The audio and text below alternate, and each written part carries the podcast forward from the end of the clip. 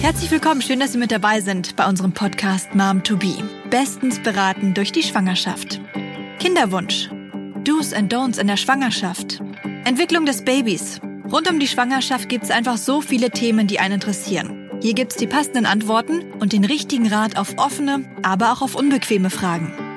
Ich bin Caroline Kantler. Ich bin selbst Mutter von zwei kleinen Kindern, also weiß, dass es manchmal durchaus drunter und drüber geht und nicht so läuft wie geplant. Aber zusammen mit unseren Experten von Helios und den Expertinnen begleiten wir sie auf dem spannenden Weg zu ihrem Baby.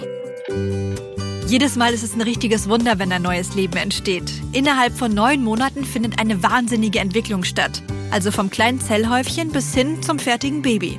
In dieser Episode besprechen wir, welche spannenden Phasen während dieser Zeit durchlaufen werden und was die Mutter beachten kann. Dazu ist uns jetzt zugeschaltet aus dem Helios Klinikum Meiningen Oberarzt Michael Klesen. Herzlich willkommen.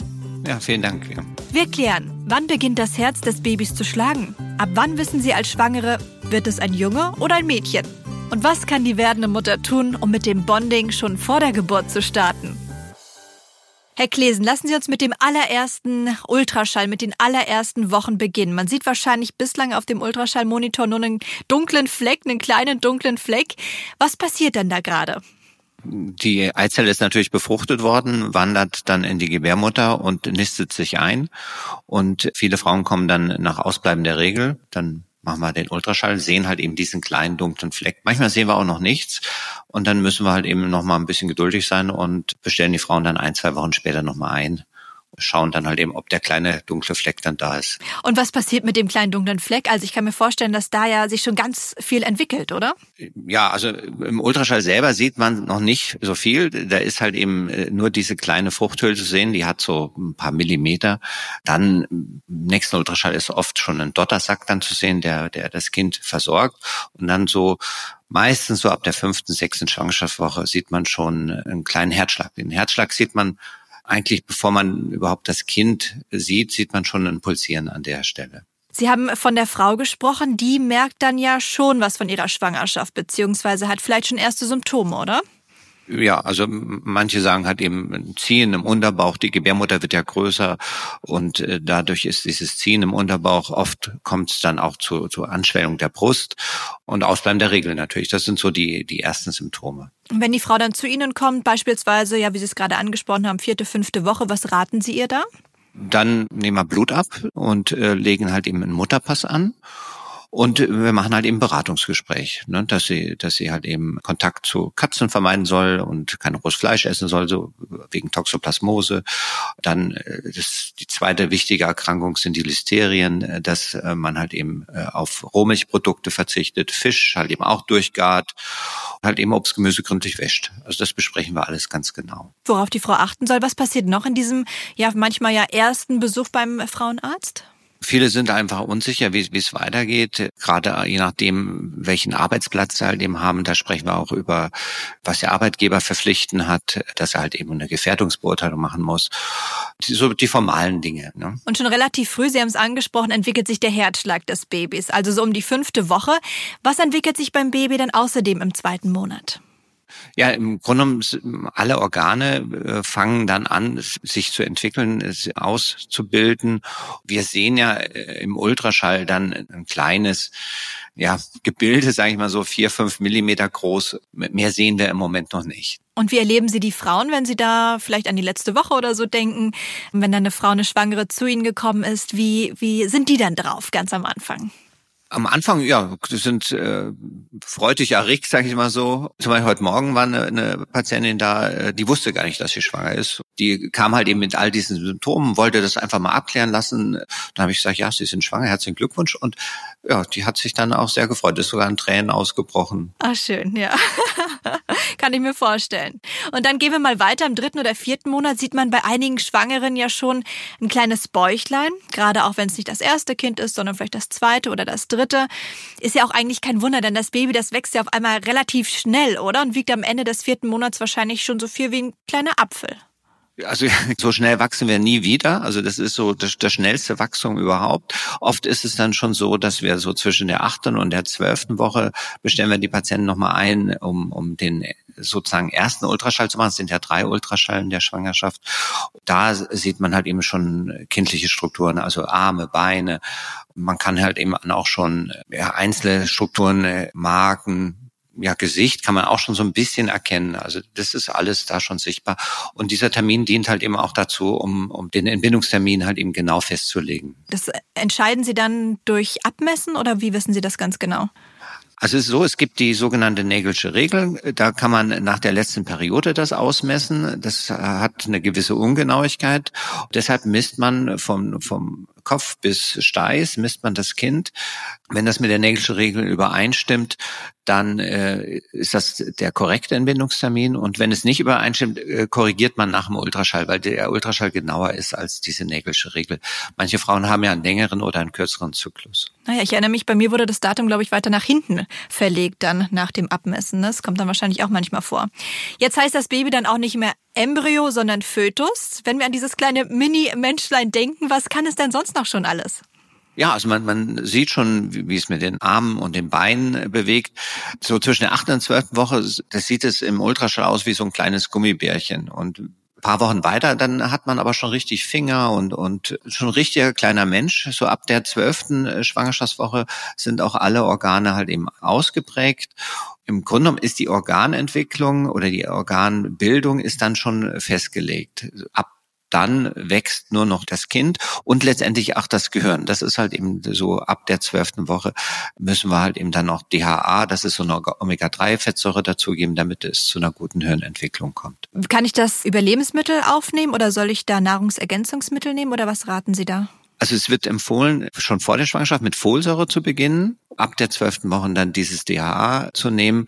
Viele nehmen halt eben noch, noch weitere Nahrungsergänzungsmittel. Aber wenn man sich richtig gut ernährt, kann man auch ohne diese auskommen, aber heutzutage die meisten ernähren sich nicht so richtig gut. Also auf der sicheren Seite ist man, wenn man dieses Kombipräparat dazu nimmt, meinen Sie? Genau, ja. Worauf sollte die Mutter denn sonst noch achten in dieser Zeit? Oder wie kann sie vielleicht die Hirnentwicklung auch weiter positiv beeinflussen? Also die, die meisten Frauen sind in der Zeit halt eben eher mit Übelkeit beschäftigt. Also die, die denken da nicht so sehr an die Hirnentwicklung des Kindes, sondern da, das ist eine, durch die Hormonumstellung ist es schon, schon eine schwierige Zeit.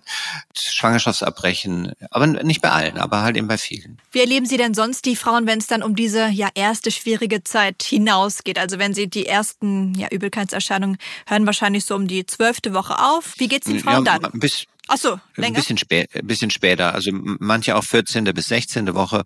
Und äh, so ab, sagen wir mal so ab der 18., 20. Woche, wenn man dann auch schon erste Kindsbewegungen merkt, dann kommt eine wirklich richtig gute Zeit. Man hat die ersten Wehwehchen überstanden. Auch das Ziehen im, im Unterleib durch das Wachstum der Gebärmutter lässt etwas nach. Ja, dann kommt eine Zeit, wo man sich richtig wohlfühlt. Die, die Schwangerschaftshormone machen auch ein, ein, ein Wohlbefinden dann. Also die anstrengende Zeit steht noch vor allem. Genau. Die erste Übelkeitsphase ist vorbei. Das ist dann die angenehme Zeit der Schwangerschaft. Gut zu wissen. Also halten wir mal fest, schon im vierten Monat ist das Baby wenn man von den Organen ausgeht, schon relativ fertig. Es legt dann nur noch an Gewicht und an Länge insgesamt zu. Aber wann weiß man eigentlich, ob es ein Junge oder ein Mädchen wird? Die Antwort darauf gibt's gleich. Kommen wir hier in unserem Helios-Podcast Mom to Be jetzt zur Rubrik Fakt oder Fake. Ihre Einschätzung als Experte. Schon zum Zeitpunkt der Befruchtung steht fest, welche Augenfarbe das Baby später haben wird. Fakt oder Fake? Ich würde sagen Fakt. Die genetischen Daten liegen ja vor und es ändert sich ja auch nicht mehr daran. Das heißt, man sieht natürlich noch nichts, aber es steht schon fest, ob das Kind mal braune Augen bekommt oder mal blaue. Genau. Herr Klesen, spannend natürlich auch immer die Frage, wird es ein Junge oder wird es ein Mädchen? Ab wann erfahren die Eltern denn das Geschlecht? Also normalerweise ist ja dann in der, also zwischen der 18. und der 22. Schwangerschaftswoche ein, ein sogenannter erweiterter Ultraschall. Bei dem guckt man sich halt eben alle Organe an, ob alles tatsächlich richtig angelegt ist. Man schaut auch nochmal am Herz, nach der Größe und natürlich dann auch nach dem Geschlecht. Ja, also spätestens dann, wenn das Kind günstig liegt, dann kann man das dann entscheiden. Und Ihre Erfahrung, wollen die meisten Eltern wissen, was es wird, oder wollen sie sich lieber überraschen lassen? Die meisten wollen natürlich wissen, was es wird. Ja. Manche sind natürlich schon sehr neugierig. Die wollen dann auch schon einen Ultraschall äh, vier Wochen früher. Mit ein bisschen Glück kann man in der 16. Woche auch schon beim Jungen auf jeden Fall schon sehen, was es wird. Und jetzt möchte ich Ihnen gerne ein Geheimnis entlocken, weil so richtig schlau bin ich in meinen zwei Schwangerschaften da noch nicht geworden. Man darf es, glaube ich, erst ab der zwölften Woche verraten, oder? Ich glaube, das ist so eine rechtliche Sache. Aber sehen Sie es schon vorher und dürfen nur nichts sagen oder erkennt man wirklich vorher nichts? Also äh, so zwölfte, vierzehnte Woche, also, also nominell ist es so, ab 14 plus 0 darf man es erst Ach so, ab 14, ne? also, ah ja, okay. Ja, mhm. ja, also wir rechnen ja etwas anders als der Gesetzgeber. Also wir rechnen schon von der Menstruation, der Gesetzgeber rechnet ab der Befruchtung. Deswegen sind diese zwei Wochen Unterschied da immer da drin. Und nominell ab 14 plus 0 darf man das Geschlecht halt eben sagen, weil vorher halt eben diese, diese Abbruchsregelung gilt. In der Woche sieht man aber ehrlich gesagt noch nicht viel. Ja, aber man, es gibt, gibt ja die Möglichkeit, über Blutentnahmen das Geschlecht des Kindes zu bestimmen und auch andere genetische Erkrankungen zu bestimmen. Und da dürfen wir zum Beispiel, wenn wir das vorher halt eben wissen über diese Untersuchung, dürfen wir das erst ab 14 plus 0 sagen. Um es nochmal zu erklären, also es hat den Hintergrund, dass man verhindern möchte, dass Eltern eine Abtreibung durchführen lassen, nur weil es das ja nicht gewünschte Geschlecht das ist, falsche oder? Geschlecht, mhm. genau, das ist der Hintergrund dahinter. Dann sind wir jetzt im fünften Monat. Manche Schwangeren spüren Kindsbewegungen ja schon vorher, manche erst jetzt. Das Baby macht vielleicht schon Purzelbäume, ist ganz aktiv im Bauch, ist ungefähr so groß wie eine Mango. Wie geht's denn jetzt weiter mit der Vorsorge? Also wir machen dann äh, so in der 24, 25 Schwangerschaftswoche machen wir einen, einen Zuckertest, um zu schauen, ob die Schwangerin einen Gestationsdiabetes halt eben hat. Das ist mittlerweile glücklicherweise Teil des Screeningsprogramms. Und in der Woche machen wir auch schon die ersten Herzaktionen bei dem sogenannten CTG. Da wird ein Schallkopf auf den Bauch aufgelegt und dann können wir sowohl äh, Kontraktionen der Gebärmutter als auch Herzaktionen des Kindes äh, dann hören und, und, und, und sehen auch. Gibt es auch hier noch Hinweise, die Sie der Mutter auf den Weg mitgeben, wenn sie in ihrer Praxis ist, so um den fünften Schwangerschaftsmonat? Ja, letztendlich das Wichtigste ist halt einfach die Ernährung. Also viele, viele Frauen ernähren sich nicht wirklich gesund. Ne? Und, und manche denken in der Schwangerschaft, äh, ich muss für zwei essen. Dem ist aber nicht so. Ne? Man hat einen Mehrbedarf von etwa 100 bis 150 Kalorien pro Tag mehr. Das heißt aber nicht, dass man doppelt so viel essen kann. Und auch man sollte auch das Richtige essen. Also Obst, Gemüse, ja, und äh, halt eben weniger Kohlenhydrate. Mhm, also diese Kalorienmenge ist dann nicht ganz so viel, ne? ungefähr eine Scheibe Brot. Man hat da, glaube ich, andere Vorstellungen manchmal, was ja, man auf einmal so essen darf. Genau, ja. Haben Sie denn die Erfahrung gemacht, dass es tatsächlich auch Auswirkungen aufs Baby hat, wie man sich ernährt? Ja klar, durch falsche Ernährung kann ich natürlich auch einen Gestationsdiabetes nicht gerade auslösen, aber zumindest befördern. Und, und natürlich hat das Auswirkungen aufs Kind. Ne? Also wenn ich, wenn ich zu hohen äh, Blutzucker habe und dann arbeitet das Kind wie eine Insulinpumpe, es, es arbeitet gegen diesen hohen Blutzucker an, wird größer und letztendlich äh, können all diese Schäden, die durch Gestationsdiabetes ausgelöst werden, die werden halt einfach mehr. Und es werden große Kinder, es wird eine große Fruchtwassermenge. Das Kind selber bleibt aber insgesamt unreif. Deswegen ist dieser Schwangerschaftszuckertest, den wir dann in dieser Woche machen, auch so wichtig. Und wir haben den vorher schon angeboten und seit 2014 ist er zum Glück jetzt auch in den Vorsorgerichtlinien enthalten. Welche Möglichkeiten hat die Mutter denn, um die Verbindung zu ihrem Kind schon aufzubauen oder zu stärken? Ja, also das ist natürlich schon ein Zeitraum, wenn man die Hand auf den Bauch legt, also das ist nicht nur die Mutter, auch der Vater gehört dazu und auch Druck auf den Bauch ausübt, dann antwortet das Kind auch schon. Ne? Es drückt dann dagegen und also da ist es wichtig, diesen Kontakt schon aufzubauen. Und kann das Kind auch schon hören, wenn man ihm jetzt Kinderlieder vorsingt und sich dann dran erinnern oder ist das eher ein Ammärchen? Nee, das, das, das ist tatsächlich so. Also die Kinder hören dann schon, auch man kann auch mit einer Taschenlampe leuchten. Auch das sehen die schon. Und ja, manche sagen ja, dass wenn man äh, klassische Musik spielt, werden die Kinder sogar intelligenter. Aber ich weiß nicht, ob es da Studien dazu gibt. Also schaden wird es wahrscheinlich nicht, ne? nee. man kann es einfach mal ausprobieren. Genau, ja. Und ich kann mir vorstellen, auch wenn die Geschwisterkinder schon da sind, das ist vielleicht auch eine schöne Zeit, um die Geschwister nochmal mit einzubauen, vielleicht dem Baby im Bauch was vorzusingen. Auf jeden Fall, ja. Ab wann ist denn das Baby, wenn es dann geboren werden würde, überlebensfähig? Also so ein kritischer Zeitpunkt ist ab 23 plus 0. Also plus 0 heißt immer 23 äh, abgeschlossene Wochen und 0 Tage. Das ist eine wirklich sehr, sehr frühe Frühgeburt. Also in speziellen Zentren können diese Kinder überleben. Ob sie dann gesund überleben, ist wieder eine andere Geschichte. Gesund überleben, sagen wir mal so ab der 28. Woche äh, ja, aber auch mit langem Aufenthalt dann auf Frühgeborenenstationen. Also in, in, diesen Wochen würde man auch noch eine sogenannte Lungenreife machen. Man würde auch versuchen, die Geburt halt eben rauszuzögern, soweit es geht. Und erst ab 34 plus 0, da sagt man, äh, wenn eine Geburt jetzt losgeht, das würde man nicht mehr verhindern. Also überlebensfähig wäre es schon, aber reif und fertig noch auf keinen Fall.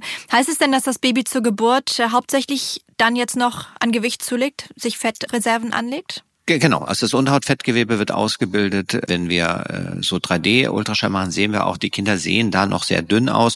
Und so ab der 30. Woche, dann äh, haben sie die Gesichtsform, die wir so kennen von Babys. Dann kriegen sie halt eben kräftige Wangen und manchmal auch ein paar Röllchen. wird ein richtiges properes Baby. Was kann denn die Mutter jetzt im letzten Abschnitt der Geburt noch machen?